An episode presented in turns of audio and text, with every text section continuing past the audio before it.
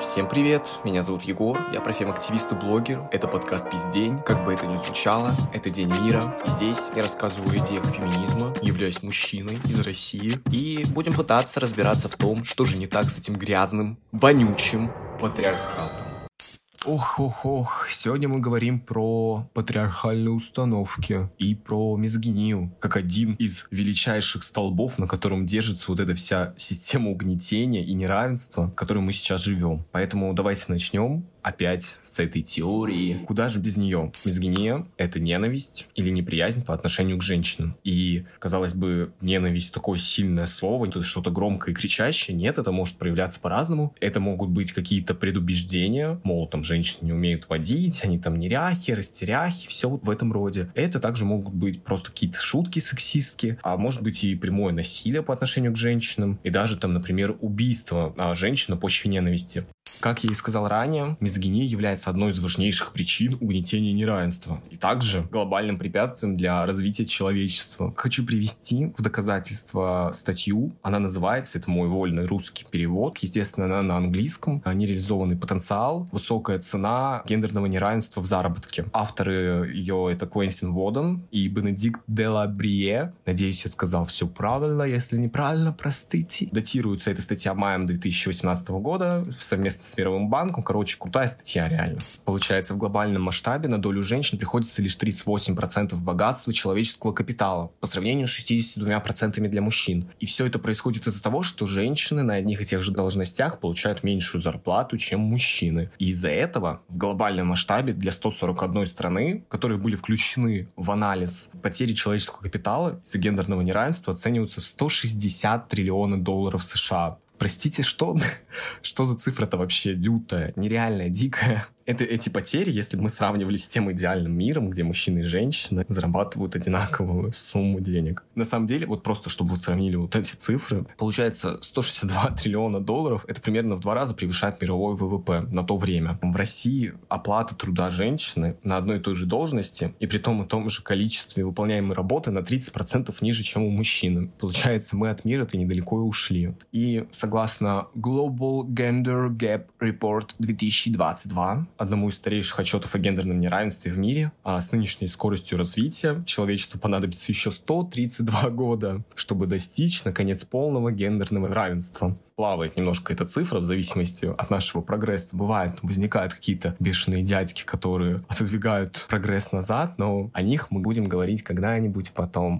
Давайте теперь перейдем к, непосредственно к этим мизогинным установкам, которые окружают нас с самого детства. Я думаю, каждый из нас питал хоть какую-то крупицу этого всеобщего зла, потому что невозможно жить в этой системе и как-то не поддаться немного ей. Но главное бороться, подмечать какие-то в себе вот эти вот плохие вещи и работать над ними. Итак, а, постепенно все вот это вот патриархальное сообщество стремится сформировать у нас э, представление, идею, что женщина хуже мужчины. И еще очень часто в детстве девочкам говорят, что они должны вести себя определенным образом, иметь какой-то ряд признаков и функций, которые должны с ними идти э, всю жизнь. И они не могут и не должны становиться, там, например, математиками, физиками, это вот постоянная такая история в вузах. Сколько я слышал вот на своей памяти, когда мы приходим в аудиторию, и профессор какой-то вонючий, грязный дедушка говорит, ой, а что вы тут, девушки, делаете? Вам же рожать надо, а не вот этим физиками, числа, вот эти вот плюс-минус заниматься. Вы что тут вообще забыли? Без комментариев. Все, бай. В девушках с раннего возраста воспитывается некоторая беспомощность и готовность к дискриминации. Девочек воспитывают в такой парадигме, что самое главное, это вот хорошо выйти замуж замуж или быть хорошей мамой. Без этого все, твоя жизнь прожита зря. Но это совершенно не так. У нас уроки труда в школах разделены по гендеру. Вот девочки идут шить и готовить, а вот мальчишки должны делать табуретку. Вау. Опять же, нам навязывают эти гендерные роли, что, мол, девушка, у нас все, это работа по дому. Получается, женщина, по сути, не может сама выбирать, чего она хочет. И поэтому важно проговаривать, феминизм борется с этими установками, но не выступает против там непосредственно там, какого-нибудь брака или рождения детей. Это абсурдно. Феминизм выступает за то, чтобы у женщин женщины был выбор.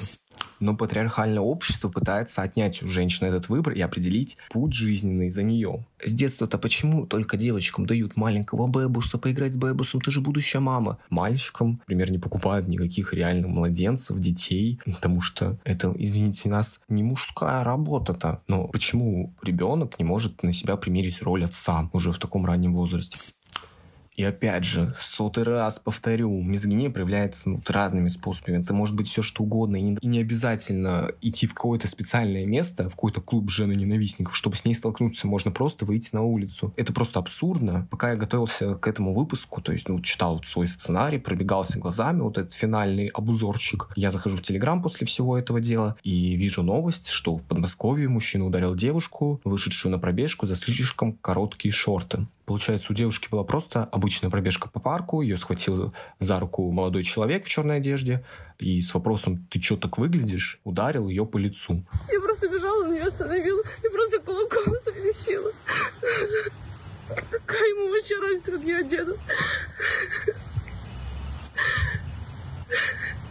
Просто ужасно удручающая новость, и хочется сказать, что это какой-то прецедент или редкий случай, но, к сожалению, такие новости можно увидеть каждый день в своей ленте, а кто-то с этим сталкивается лицом к лицу, поэтому даже не знаю, что сказать. Мне очень жаль, что так происходит агрессия, с которой сталкиваются женщины на ежедневной основе, может проявляться не только в таких ситуациях, когда идет прямая угроза какой-то физической целостности, но также это могут быть какие-то сексистские шутки в интернете, ТВ, кинематографе. Сколько бы мы ни делали вид, что этого всего нет, а пытались бы абстрагироваться, все равно просачивается не только в наши головы, но и в головы людей, которые окружают нас каждый день. И все это создает какую-то негативную, некомфортную среду, местами опасную для того, чтобы быть женщиной по своему личному восприятию мира могу сказать, что сексизма, массовой культуры полным-полно, особенно в российской. И, к сожалению, в дальнейшем это все может привести к тяжелейшим последствиям. Например, э, это все может спровоцировать женщине агрессию по отношению к себе,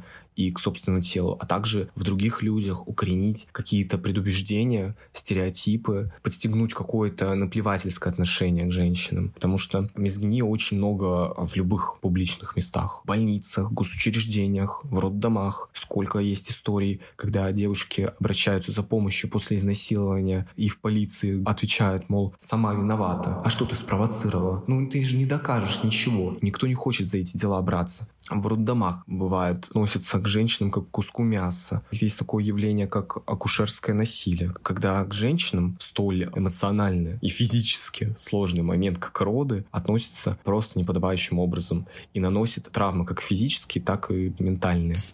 И все это нам говорит о том, что мизгиния напрямую связана с насилием, а в патриархальном обществе для мужчины социально одобряемо быть сильным и являться актором насилия. В то же время для женщины осталась роль угнетаемой и слабой.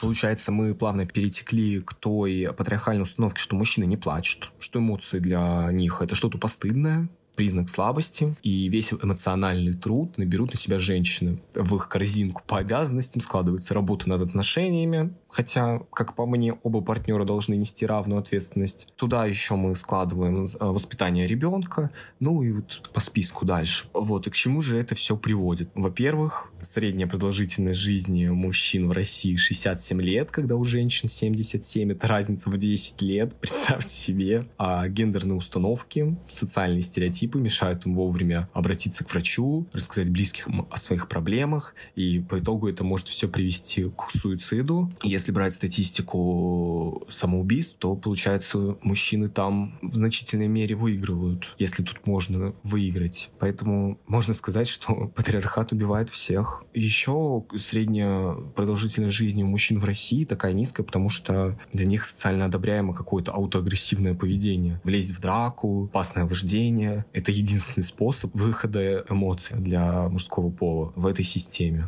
Но мне не хочется перетягивать идеалы на мужчин и говорить, ой, какие они бедные в этой системе, создали себе систему и жалуются. Просто подытожу, что у ментальных проблем, в принципе, нет гендера, эмоции должны проживаться нами, и больше всего приносит каких-то несчастий. Это вот жесткое определение своей социальной роли через пол. Можно услышать еще такую установку, которую очень часто применяют к девушкам. Мол, не высовывайся, думай сначала о других, уже потом о себе, будь милой, уступчивой, услужливой. Когда-то эти установки, может быть, и действительно помогали выжить и оберегали женщин в, враждебном мире, управляемым мужчинам. А сейчас они ограничивают потенциал и способность самореализоваться. И получается, девушкам перекрыт любой путь выражения хотя бы здоровой агрессии. Мы не говорим уже только про просто выход эмоций, про какую-то злость, иначе тебя сразу там назовут хабалкой, злобной женщиной, ты не даешь а здоровая агрессия помогает нам добиваться каких-то успехов в карьере, вообще отстаивать свои личные границы. И можно сказать, что центральная патриархальная идея, как для женщин, так и для мужчин, никто тебя не будет любить, если ты не подчиняешься. И этот посыл пронизывает все общественные сферы, институты, вот что религия, правительство, СМИ. Ладно, не буду переходить на эту тему, но так немножечко вскользь, мы немножечко вскользь вот так вот скажем, что у нас сейчас ситуация понятно какая в стране, и возведен культ насилия, переход вот к этим традиционным ценностям, во главе которого стоит вот этот патриархат, игра вот на этих установках э, призывы на фронт лозунгами «ты же мужчина», это настоящая мужская работа, как будто у нас есть не настоящая работа, и деление на мужские и женские работы. И под давлением традиций не обязательно их придерживаться, потому что не всегда это то, что имеет какую-то пользу. Каждое новое поколение приходит, кидает свежий взгляд на все эти традиции и имеет шанс изменить культуру. То же самое, что и с языком. Я говорил в выпуске про феминитивы, что носители языка могут видоизменять язык. Также и культуру. Люди, живущие в ней, могут менять ее изнутри перейдем к следующему блоку совершенно неприятных мезогинных установок, касающихся быта, Например, материнство — это базовая потребность женщины. Только вот эта часть ее жизни делает ее состоявшейся и полноценной. Ну, как говорится, не служил ни мужик, не родила ни женщина. Поскольку мужчины уверены, что женщины остро нуждаются в том, чтобы вот поскорее родить, что это вот единственное, что им нужно. Обязанность по уходу за ребенком перекладывается полностью на них. И довольно распространенной является ситуация, когда женщина уходит в декретный отпуск, а иногда и вовсе завершает карьеру ради воспитания детей, а мужчина при этом участвует в жизни ребенка лишь номинально. И получается, что самое абсурдное, многие приверженцы патриархата активно обсуждают необходимость принятия законов, запрещающих аборты. Женщины, получается, должны полностью брать на себя обязанность по воспитанию ребенка, поскольку это исключительно женское дело, так и при этом они не могут распоряжаться собственным телом. Давайте сразу статистику, добивочный факт. А по данным, собранным за 2017 год, в России насчитывалось около 5 миллионов матерей-одиночек. Запомнили цифру 5 миллионов? Знаете, сколько у нас семей, где воспитанием ребенка занимались отцы-одиночки? Их всего 600 тысяч. Разрыв колоссальный, космический. Эти цифры нам дают убедиться в том, насколько абсурдны стремления мужлан контролю над женской репродуктивной системой. Так, помимо всего прочего, женщины воспитывают своих детей одни, их очень часто клеймят бабами с прицепом, и завести с ней отношения, к тому же плюсом воспитывать ребенком считается каким-то лютейшим зашкваром среди этих мужчин. И в результате сложения этих стереотипов матерям-одиночкам просто очень тяжело. На их плечах рождение и воспитание детей, это вот их обязанность, но никаких прав это им не дает. В некоторых случаях даже на собственного ребенка. Так как практика мужских декретных отпусков не такая частая, особенно в России, те самые отпуска бывают неоплачиваемые. Женщины впадают иногда в прямую финансовую зависимость от мужчин. Это вот тот самый рычаг давления, и его могут использовать мужчины, применяя насилие, потому что а куда она уйдет без денег-то? И с ребенком на руках. Вот куда? Помимо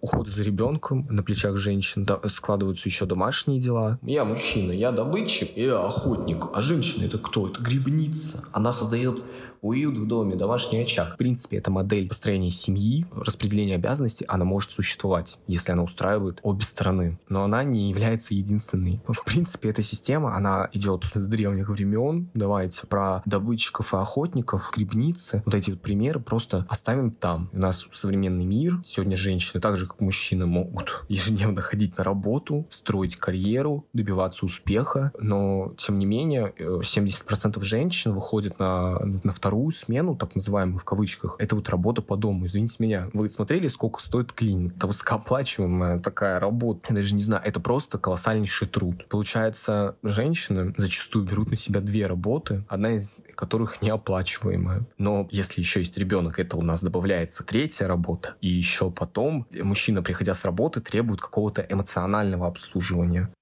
А потом складывается такая ситуация, когда какой-нибудь мужчина э, жалуется. Моя там вот женушка-то поработала где-то, позанималась какой-то фигней, заработала копейки, пришла домой, ничего не сделала. На самом деле она там отдраила пол дома, забыла просто помыть посуду или не успела. Вот там ей прилетело по башке за это. И, и секса она не хочет. Главным аргументом вот таких мужчин в вопросе вот в этом является упование на то, что женщины так усердно трудятся дома на благо семьи из большой любви к своему супругу. Это так выражается любовь. И вообще, вот этой обязанностью их наградила природа. Ну да, посуду она создала, это все природа создала, что ее мыть надо, это все природа, ё-моё. Да, там типа купить продукты, ты охотник, иди и покупай продукт встает вопрос такой, как вписывается в их систему мировоззрения тот факт, что сейчас женщины работают наравне, а иногда и больше мужчин. А также, почему мужчины не желают проявить свою любовь и разделить вот эту вот работу по дому. С домом, получается, мы разобрались. Это так вот просто поверхностный обзор проблем. Многие из них я буду разбирать более подробно в других выпусках. Переходим мы в рабочую сферу. Женщина, приходя на работу в компанию какую-нибудь, допустим, становится менее желаемым кандидатом, чем мужчина сразу встает вопрос о декретном отпуске. Многие откровенно стесняются спрашивать женщин об их планы на интимные аспекты жизни. Ну, как-то это странно. Ну, во-первых, это репродуктивное насилие спрашивать. Ой, а когда, когда родишь? Когда ребенка заводить собираешься? Это вот так вот, если на заметку. Некорректно задавать вопрос своим детям, например, «А когда у меня будут внуки? Это все из той же оперы. Поэтому даже если женщина, например, не хочет иметь детей, работодатели думают, ну вот, даже если она там имеет опыт, навыки, не буду ее брать на работу, не дай бог, она еще вот забеременеет. Все, она выпадет из рабочего процесса, ей нужно будет еще платить а, за этот декретный отпуск, от греха подальше. И второй проблемой является то, что многие мужчины до сих пор верят в банальные вообще стереотипы, которые являются совершенно абсурдными, что вот, например, э, женщины, они все несерьезные, там, кокетки такие, забавные, глупые, растерянные, эмоциональные, эмоции мешают работать, вот мужчиной а, руководит просто вот этот рациональный дух его сильный, непоколебимый. И это все приводит нас к понятию стеклянного потолка для женщин. Я эту проблему упоминал в выпуске про феминитивы. Получается, в определенный момент карьеры женщина может перестать развиваться, потому что позиции руководителей будут давать, например, менее успешным, но более стабильным, в кавычках, кандидатам мужчинам. Опять же, чертой патриархального общества ну, является то, что на более нижних рангах у нас женщин больше, и чем выше мы идем по ступенькам вверх, тем их все меньше и меньше. Опять же, этот пример с учительницей учительницами в школе, и а, руководительниц кафедр, профессорок у нас очень мало в университетах. Они сталкиваются с большим количеством препятствий, и, к сожалению, многие не выдерживают вот этого давления и не идут дальше. Есть статистика издания «Фортуна». За 2018 год лишь 10% женщин во всем мире занимают руководящие позиции. Идем дальше по нашим вот этим стереотипам, установочкам. И следующее гласит, что главное в жизни женщины — это не только ребенок. До ребенка еще должно быть замужество. А ребенок-то откуда-то должен получиться. Вот этот культ свадьбы распространен среди женщин он социально одобряем, в то время как для мужчин вообще мечтать какой-то красивой и пышной свадьбы это, это кринж. Ребят, извините, что таким языком заговорил. Да и вообще вторую половинку иметь так называемую, чтобы быть счастливым, не обязательно, как и для мужчины, так и для женщины. Вот эта вся история, что нужно обязательно выйти замуж, это выгодно для патриархального общества, вот если учесть все то, что я сказал ранее. Женщина в традиционной семье выполняет функцию бесплатной домработницы, няни, сиделки. Еще если женщина работает, то это она еще и в бюджет свою лепту ввозит. Вот какая молодец. Это очень удобно для мужчин. При этом так называемая глава семьи, по большему счету, а не применен никакими дополнительными обязанностями, кроме как приносить деньги в дом, потом критиковать за какие-то лишние траты на себя, на детей, потому что он же дает деньги, он руководитель, он их владелец. И все это приводит к тому, что мужчина может спокойно стать актором насилия. Об этом нам говорит и статистика. Согласно данным ВОЗ, каждая третья женщина в мире сталкивалась с тем или иным видом насилия. Это чудовищно. Более четверти всех женщин в возрасте от 15 до 49 лет, по крайней мере, один раз в жизни подвергались физическому или сексуализированному насилию со стороны своего партнера. Более того, 38% всех убийств женщин в мире совершается их партнерами. Среди факторов риска, которые влияют на уровень насилия в обществе, ВОЗ выделяет, э, например, общественные нормы, приписывающие привилегированное или более высокое положение мужчинам и более низкое женщинам, и ограниченные возможности женщин устроиться на оплачиваемую работу, а также низкий уровень гендерного равенства в обществе. В общем-то, все то, о чем я говорил ранее. А также я нашел исследование, проведенное новой газетой и медиазоной в 2019 году. Получается, 4 из 5 женщин, осужденных за умышленное убийство, защищались от домашнего насилия. Каждая вторая женщина, осужденная за причинение тяжкого вреда, повлекшего смерть, оборонялась от партнера. 91% женщин, осужденных за превышение пределов самообороны, привлекших смерть, защищались от партнеров или других родственников мужчин. Дикие цифры. Они чудовищные. Я не знаю, когда женщины видят, что вот мир вот такой. Иногда они не только видят, а прочувствуют это на себе. Приходит осознание, что все высокие должности, социальный, материальный капитал в основном принадлежат мужчинам. У некоторых возникает какая-то потребность примкнуть к этому строю, чтобы не идти против течения. Из-за этого возникает э, внутренняя мизогиния. Это вот как отдельная большая тема, я думаю. Тоже о ней потом поговорим. Я вот все за травочки вам, за травочки кидаю.